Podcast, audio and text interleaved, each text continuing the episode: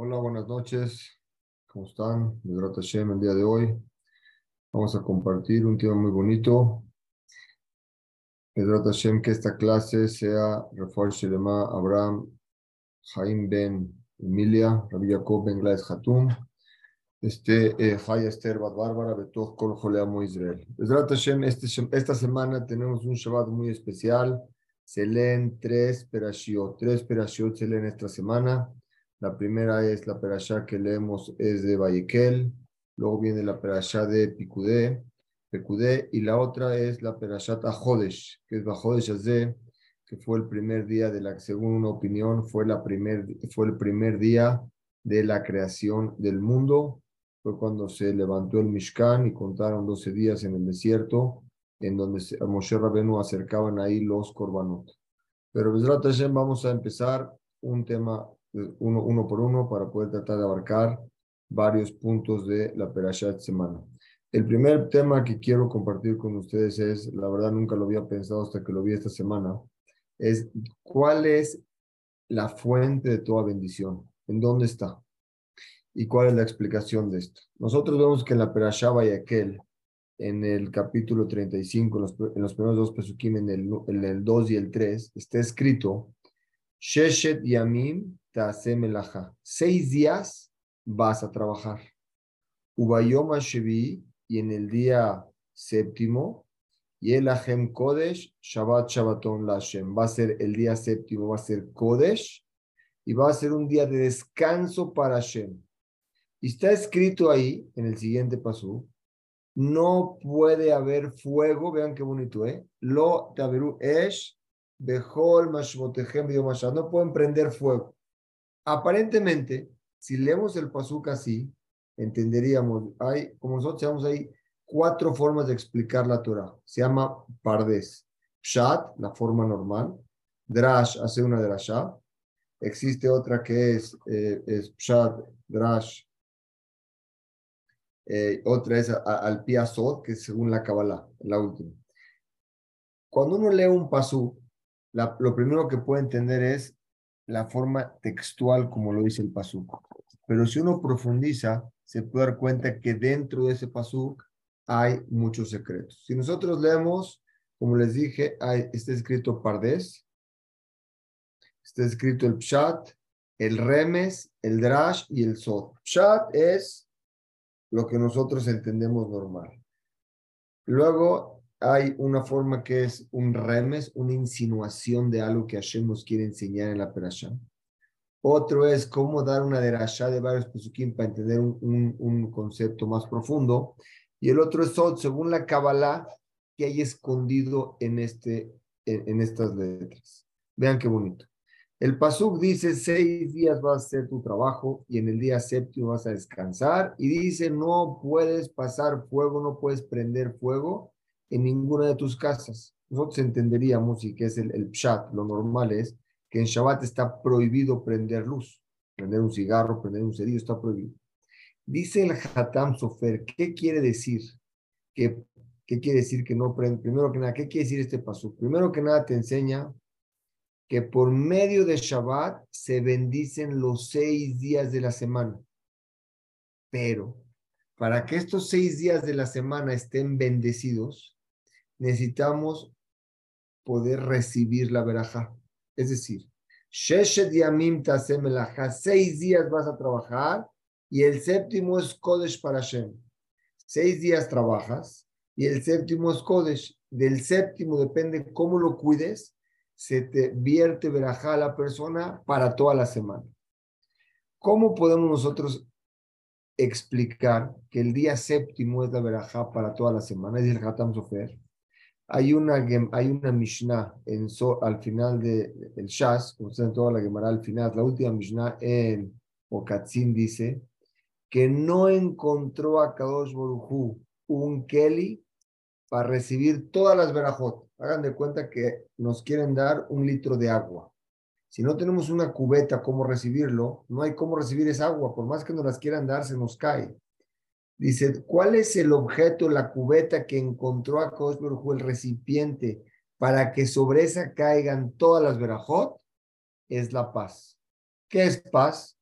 No quiero entrar mucho en eso de una clase con mucha amplitud que es paz, pero unos piensan que paz es estar tranquilos, estar como sin, sin, problemas. Eso, perdón, pero ahí en el panteón, todos están tranquilos, hay paz. No. Shalom, la explicación de Shalom es que existe una conexión entre nosotros y nuestros compañeros, familiares, hermanos, primos, papás, hijos, de tal forma que esa conexión nos hace que nos importe el sentimiento del otro, la necesidad del otro y el gusto por las cosas del otro. Igual el otro que empata la misma empatía con nosotros.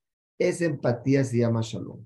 Por lo, por lo tanto, todo lo que el satán, el hará, la, hay dos tipos de fuerzas, la fuerza de la pureza y la fuerza de la impureza. El satán es la fuerza de la impureza. Él trata de qué? De provocar problemas para que el shalom no exista. Para que no exista el shalom. Cuando en una familia empiezan los problemas, la veraja se va. El Satán fue creado para eso. Nuestro trabajo es evitar que él nos prenda dentro de nosotros un enojo para poder pelear con el otro. El Satán sabe que la veraja de toda la semana viene en Shabbat. Entonces, ¿qué hace el, qué hace, qué hace el Satán? El Satán sabe que el día de la veraja especial es Shabbat y para que no se encuentre la persona lista para recibir la veraja, el Satán trata de echar a perder el, el, el, Shabbat, para que no exista esa paz cuando todos estamos sentados en la mesa, no hay celulares, el Shabbat no se puede platicar, ni del pasado ni del futuro, se platica de hoy, cómo estás, qué sientes, qué te gusta.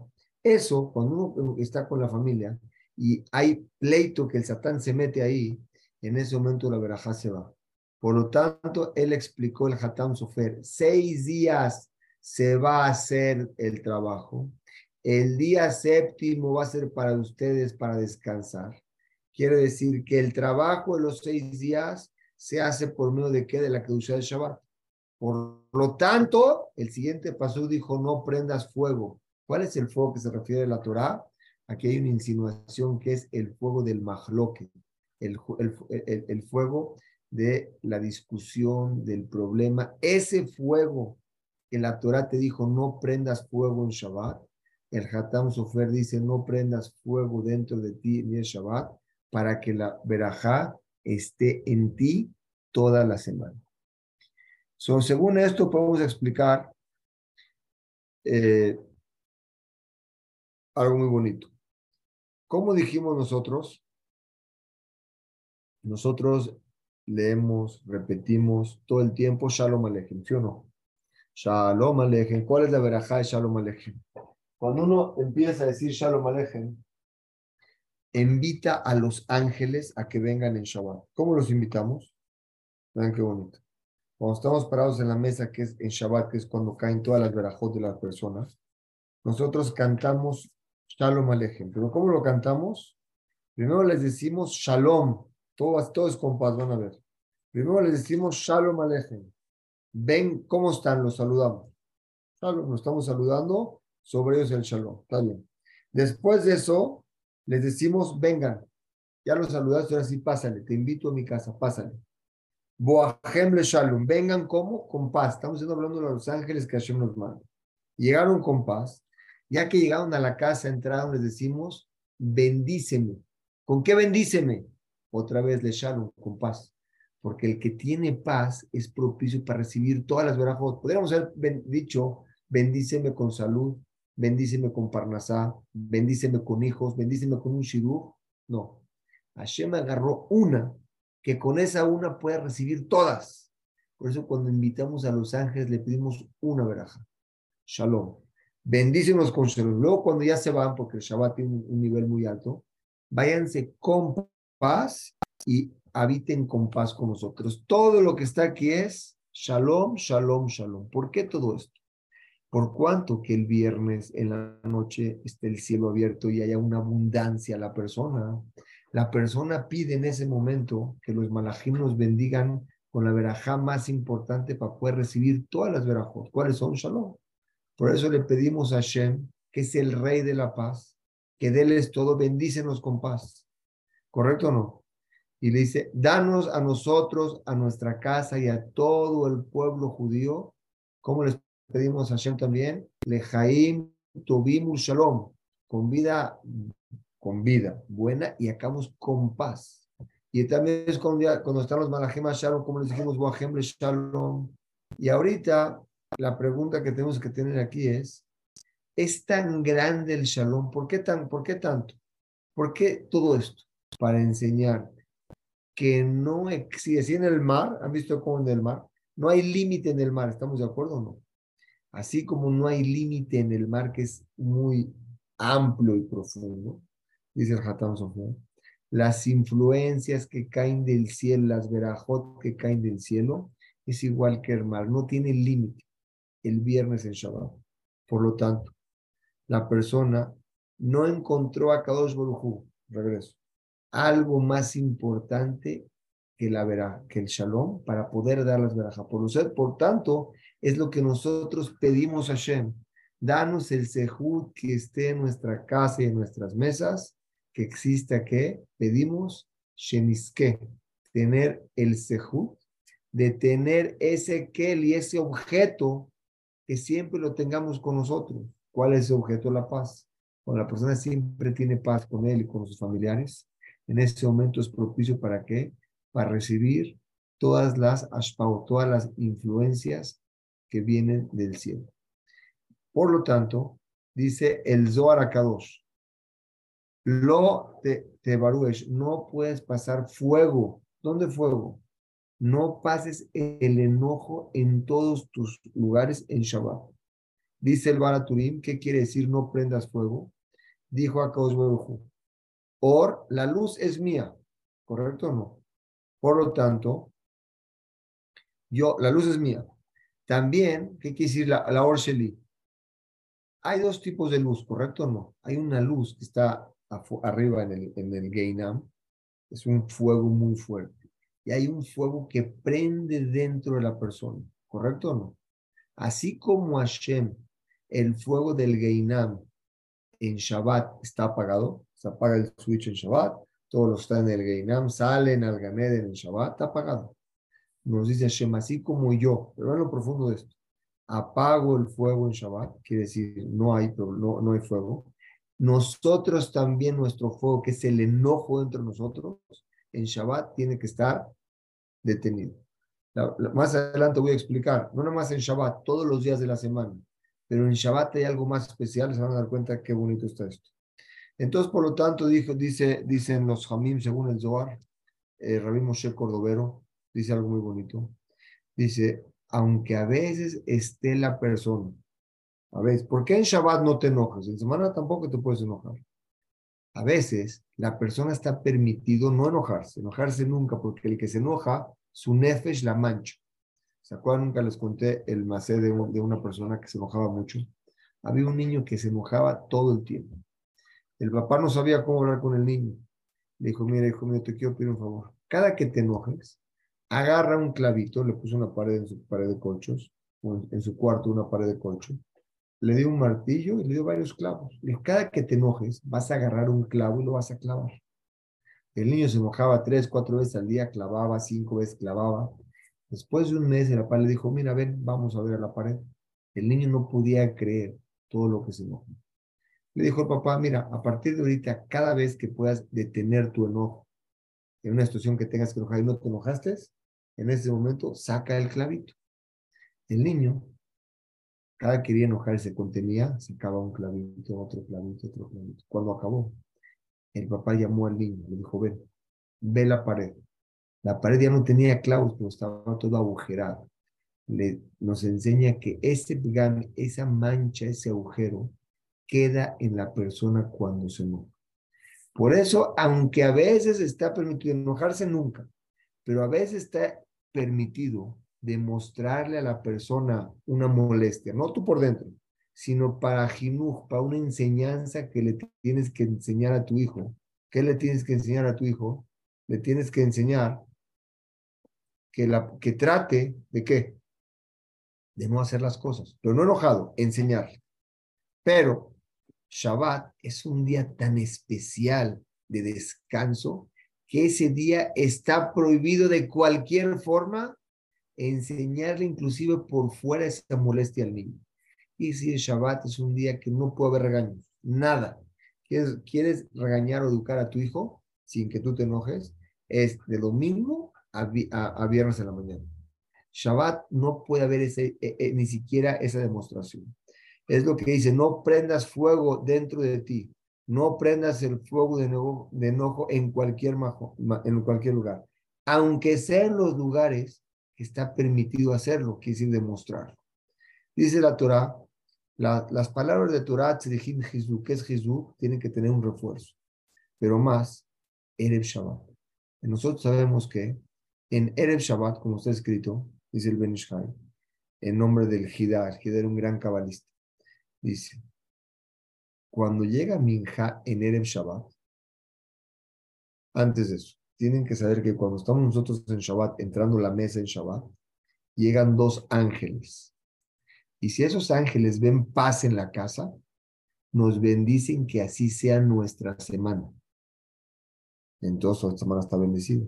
Pero si esos ángeles ven pleito en la casa, nos bendicen que así sea nuestra semana.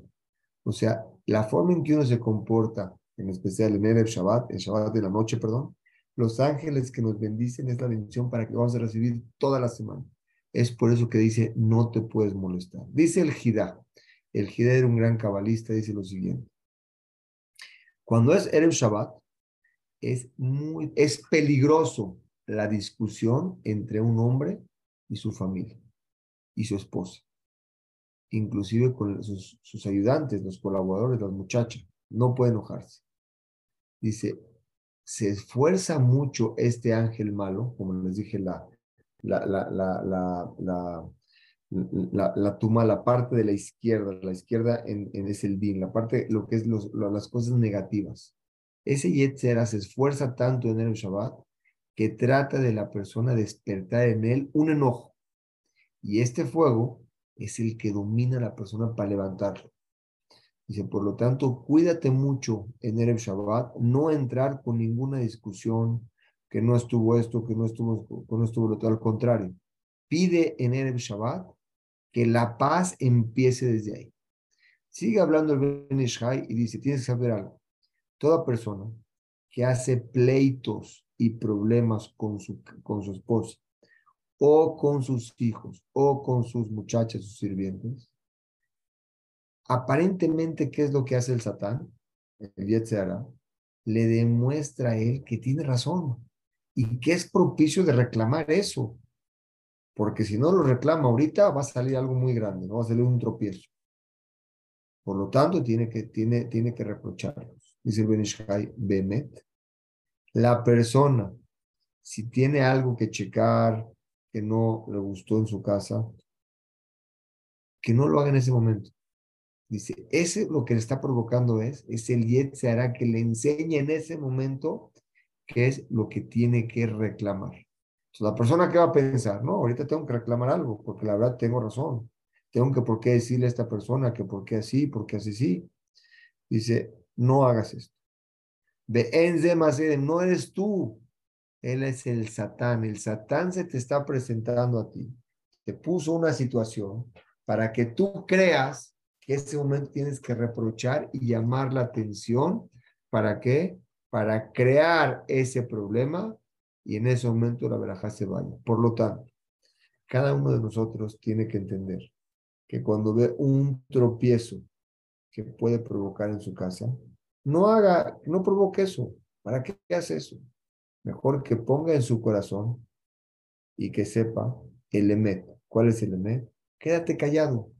A veces el silencio arregla muchas cosas. Quédate callado ahí. No hay pleitos, no hay problemas. Es bueno para él hacer esto en este mundo y en el mundo venidero. Quiere decir, en Erev Shabbat hay un encargado que es el Satán de hacernos problemas. Y esto impide que tengamos el Kelly, que como dije en un principio, no encontró a Kosh un Kelly más precioso para que caigan ahí todas las verajot que el Shalom. Por, lo tanto, el Satán trata de quitarnos el Shalom. Está escrito en el Sefer Jardín. ¿Qué pasa a una persona que se le perdió, eh, se le perdió algo? ¿Qué hace esa persona? Se enoja. ¿Cómo puede ser? Una persona que se cuenta se le perdió un botón. Está poniéndose un saco y no tiene el botón. Se le fue el botón del saco. Esta persona con el enojo puede provocar un acto que valga varios botones. Se quiere decir, destruye más de lo que él piensa que está afectado su botón. Por lo tanto, la persona tiene que estar contento. ¿Qué es contento? En la situación en la que te encuentres, acéptala. Como un día me contó una persona que tenía que ir al Brit Milá de su nieto. Al Brit Milá de su nieto. Yo le di un consejo, le dije, la verdad, ten cuidado, porque en las fiestas, cuando hay tanta alegría, se mete el satán. Ustedes vean una boda, el papá, del novio, de la novia, van a salir de la casa, el satán se mete, algo no sale bien. Le dije, cuídate, porque cuando estás en una alegría, el satán se mete y te, te echa a perder la fiesta. No te enojes. Después de que fue el tour de su hijo, me dijo, de su nieto, me dijo, la verdad, me acordé de ti. Le dije, ¿por qué? Me dijo, había comprado un traje especial. Me dijo el abuelo que se iba a sentar de sandal. Había comprado un traje especial para ponérmelo en, en, en, el, en, el, en el tour de su nieto. Cuando agarró el traje, se dio cuenta que su esposa no lo mandó al chatnez. No lo mandó a checar que no tenga lana y lino. Y un traje que no fue checado de lana y lino no te lo puedes poner porque los rezos no se escuchan. la Torah dice no puedes vestir. Él pensó, se acuerdo de mí, me dijo, pensé, y podría haber hecho un problema, me dijo, en la casa, ¿cómo no está mi traje nuevo? Pero me dijo, pensé, ¿quién se va a fijar en el traje si es nuevo o no es nuevo? Si es negro o es azul. Decidí, me dijo, ponerme el traje, ir a la fiesta tranquilo y no dejé que el satán se me. Es lo que nos enseña aquí. La persona tiene que estar alegre con todo lo que tiene. Por lo tanto, una persona inteligente y sabia tiene que poner una báscula y evaluar la ganancia que tiene cuando está tranquilo contra la pérdida que tiene cuando está enojado. Por lo tanto, cuando una persona rompe su corazón, quiere decir lo doblega en su casa, quiere decir lo doblega para no dañar en su casa, o al revés. Hay gente que se dedica a hacer sentir mal a su gente en su casa con problemas. O la esposa o el hijo, algo tiene que reclamar. Dice, vale la pena hacer todo esto. Estás perdiendo la veraja que vas a tener. Por lo tanto, no hay una pérdida más grande que el enojo y estos hechos. Dice el Rabbi Kadosh, dice Rabbi dice lo siguiente. Kabbalah Yaden, recibí nosotros, él recibió, sacar al Satán completamente cuando ponen la mesa de Shabbat. La mesa de Shabbat se pone el viernes temprano, más o menos, dos, tres de la tarde, están preparando las mesas para Shabbat. Dice, tenemos una cabala que desde que ponemos el mantel, cualquier reclamo o cualquier cosa la dejamos para el domingo. Ahí paramos todos. Por lo tanto, hay otra segula. Sacar el, el, el satán, como dice el Shlakadosh. Vean cómo dice. Dice el, Rashid dice lo siguiente. Dice, Totzat Haim, las cosas que valen la pena en la vida son las cosas que no te arrepientes aunque después de la persona ya no está. A veces tenemos gente que son seres queridos de nosotros y de repente ya no están. Y nosotros nos arrepentimos, se arrepiente la persona, ¿cómo? No hice esto, no hice esto, no hice esto. Dicen los jamín, cuando tú pones la paz dentro de ti, en tu círculo que te rodea, ese arrepentimiento no existe porque siempre cuando estuviste con los seres queridos no hubo reclamo, al contrario, hubo ve el shalom.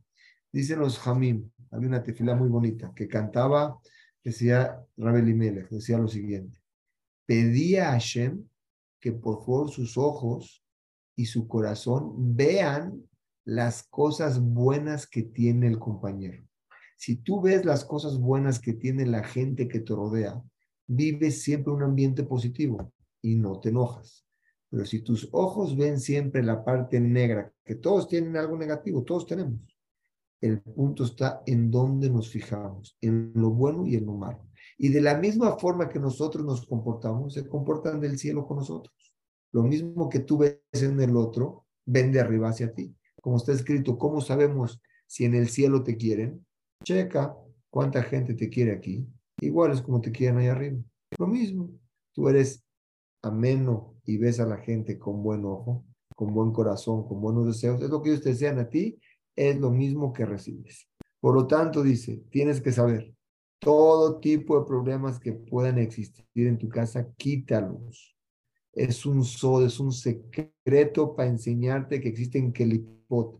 Kelipot, según la Kabbalah, son cáscaras que impiden, ¿han visto una mandarina? La mandarina tiene una cáscara. Esa cáscara impide que lleguemos directo a ella.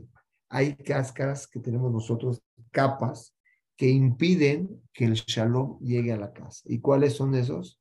cosas que tenemos que nos hacen, que nos molestan. Quita esas cosas en Shabbat. Dice el Kafahaim. Cuídate que tu casa, desde la hora quinta de Shabbat, que esté la casa limpia, que esté la mesa puesta, que esté todo listo para que cuando lleguen tus familiares, tu esposa, tus hijos, esté la casa lista. ¿Para qué? ¿Para qué todo esto? Para evitar cualquier tipo de majaloque. Pero Bemet no es en el hecho que hagamos si no es dentro de la persona. Dice, dice que un rabino en una ocasión fue, fue en donde fue a checar en la mañana.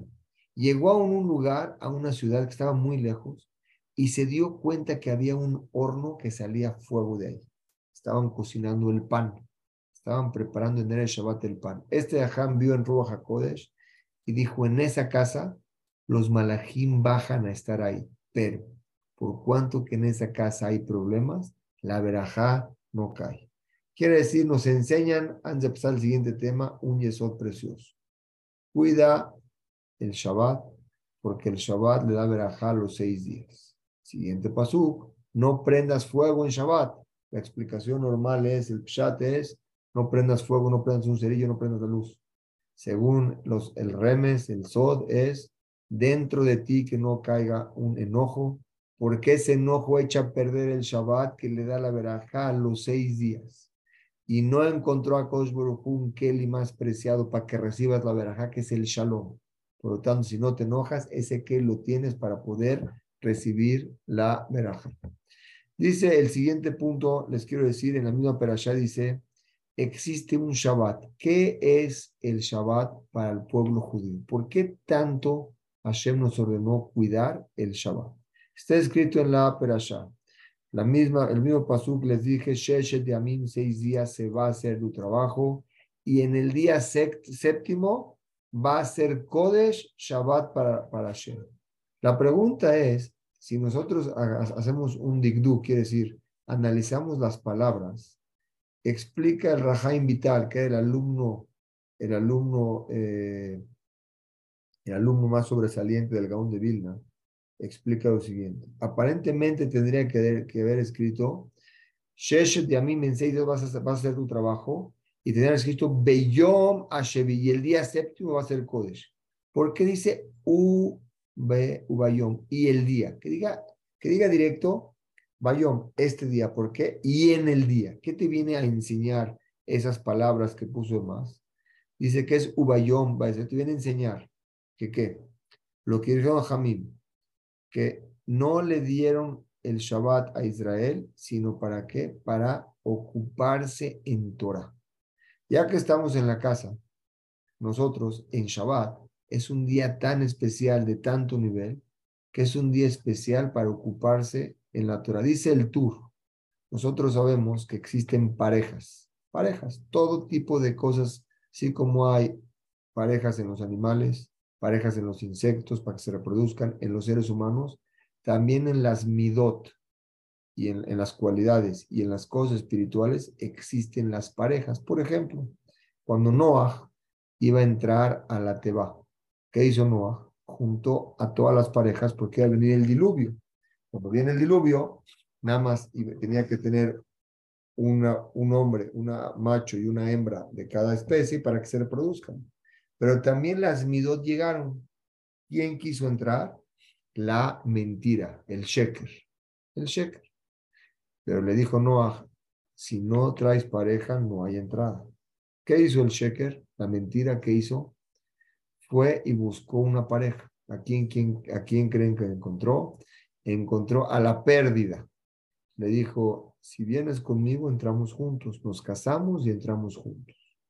Le dijo la pérdida a la mentira. Estoy de acuerdo, pero con una condición. Todo lo que ganes tú por mentir, me lo llevo yo. Quiere decir, aceptaron, entraron, entraron a la teba. De ahí, toda persona que gana algo mintiendo, ¿quién se lo lleva? La pérdida. Pierde lo que aparentemente creyó que ganó. Son tipos de parejas. Ahorita, la Torah también tiene que tener una pareja. Dice el Tur el nombre del, del Midrash. Dijo la Torah, llegó la Torah enfrente de Akadosh Baruj y le dijo, Ribonosh Ahorita que el pueblo judío entre a la tierra de Israel después de estar en el desierto, la gente va a estar ocupada en sus viñedos, en sus campos, y nadie se va a ocupar de mí, que es la Torah. Y como nosotros tenemos la Torah, Kosh y hasta que él vio la Torah y creó al mundo. Le dijo la Torah ¿qué va a pasar conmigo? Le dijo Hashem a la Torah, tengo una pareja para ti. Una pareja que va a estar todo el tiempo contigo. ¿Cómo se llama la pareja? Se llama Shabbat. Quiere decir, Shabbat y la Torah son parejas. El día de Shabbat le dice a Hashem a la gente está en su casa y la gente en ese día no está trabajando y ese día puede estudiar Torah. Por eso está escrito que en una, en una hora de Torah en Shabbat equivale a mil horas de estudio.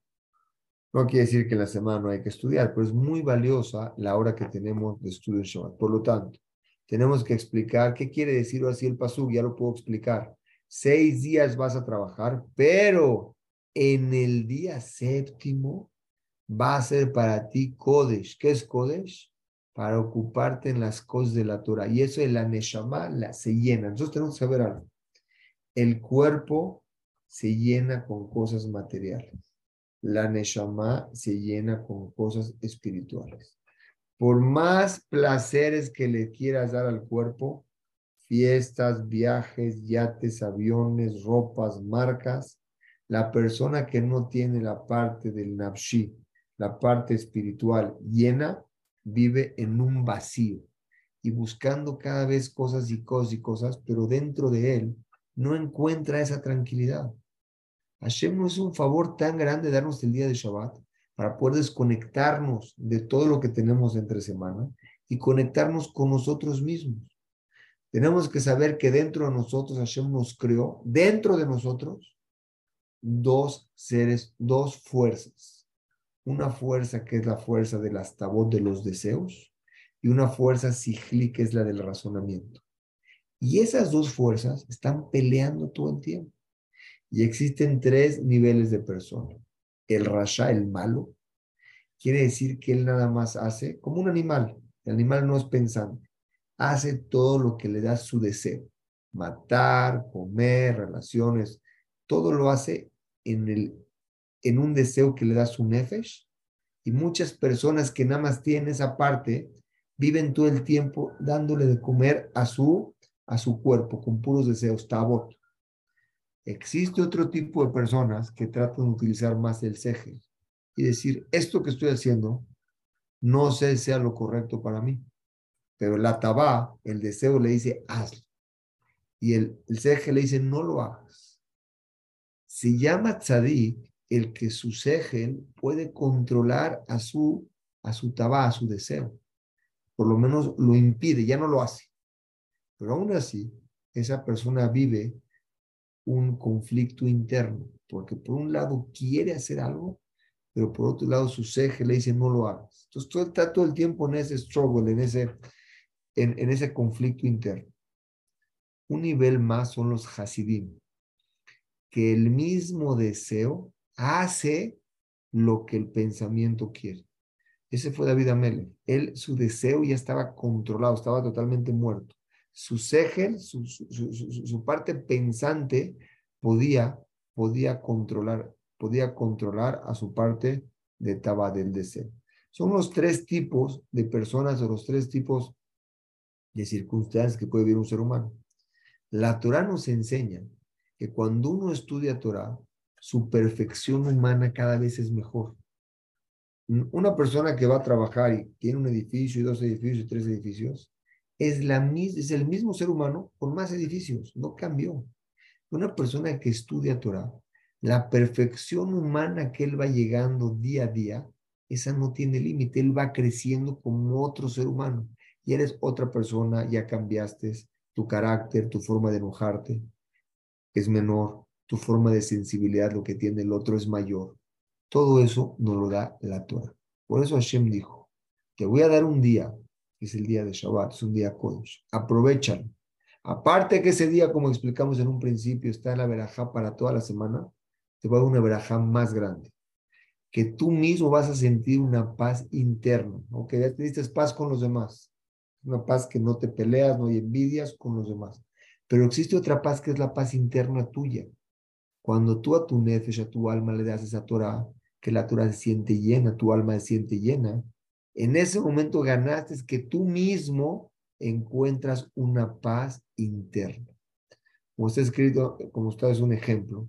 Había un rey, había un rey que le dijo el rey, les dijo, tenía el rey una, una, tenía el rey una hija. ¿Quién se podía casar con la hija del rey? ¿Quién? Por más que le dé, ella tiene todo, no la vas a llenar. Igual nuestro nefesh viene de un lugar muy alto. El nefesh cuando entra al cuerpo, por más cosas que le queramos dar, no se llena, porque viene de un lugar mucho más elevado y para poder llenarla, tenemos que llenarla del mismo lugar donde viene. ¿Cuál es? La Torah, la parte espiritual. Ese es el día Ubeyom Ashevi, el día séptimo tiene que ser Kodesh para estudiar Torah. Y es lo que está escrito, Ubeyom Ashevi, para ser Kodesh. ¿Cuál es la cabana? Que el día séptimo va a ser Kodesh, dicen los Jamín, para enseñar. Estudia Torah, que se llama Kodesh. Hay un remes, como dice, hay una insinuación. Kodesh, si agarramos la palabra Kodesh, suma lo mismo que la palabra Dibre Torah, que son 404. Suma lo mismo. La palabra Kodesh es igual que Dibre Torah.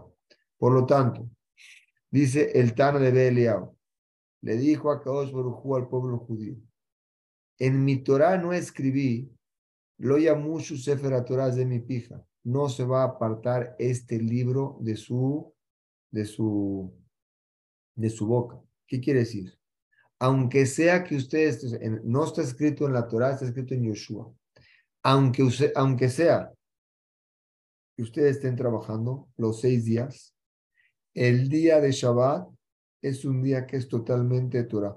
De aquí, de aquí decimos, la persona en Shabbat tiene que sentarse, estudiar Torah y tener, apartar las cosas mundanas del mundo. Quiere decir, me bajo del mundo, ahorita estas 24 horas me bajo del mundo, me bajo, descanso. El mundo sigue, yo me bajo para encontrarme a mí mismo ir al Betagneset, ir al Betamidrash, estudiar, leer.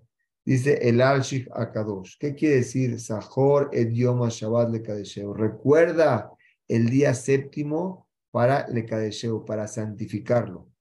Dice, no nada más para dejar de trabajar, no, no, sino que es un día para santificar. ¿Cómo santificas algo? Por medio de que tú dejas de trabajar, por medio de que tú estás estudiando Torah, en ese momento le das una santidad especial a ese día porque tú mismo estás encontrando una perfección humana.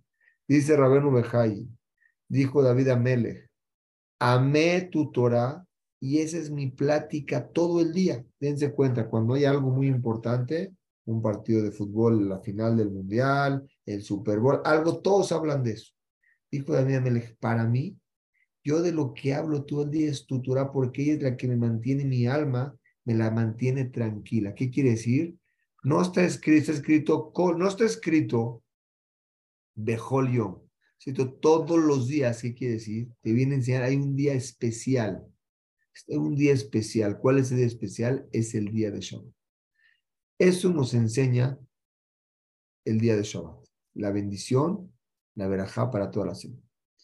Nos quedan tres minutos, tenía un tema más, les voy a decir de Kitsur en una forma corta. Nosotros sabemos que esta semana, la semana, esta semana será la Perashata Hodesh. ese día que se creó el mundo. Según una explicación, el primero de Nisan se creó el mundo. Está, está escrito que el Jodesh, a Jodesh, quiere decir, viene de la palabra Jodesh de mes, pero viene Idhachut de renovarte, de ser una persona todo el tiempo nueva, alegre y positiva. Aunque la persona caiga en problemas, tiene que saber que un Yehudi siempre ha salido adelante. Está escrito el Pasuk, que un sadik se puede caer siete veces y se levanta. El, único, la único, el uno de los, de, los isurim, de las prohibiciones que tiene un ser humano, es quedarse deprimido. Un yudí siempre tiene que estar donde esté, ver la parte buena de las cosas y saber que Hashem está con él. No, no pensar que el problema agobia a la persona y se le acaba la vida con ese problema, no. Y ella, Jodesh, se te viene a enseñar, nos parecemos a la luna. Nosotros bendecimos la luna todos los meses.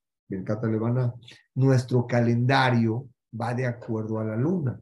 ¿Por qué? La luna empieza chiquita y empieza a crecer.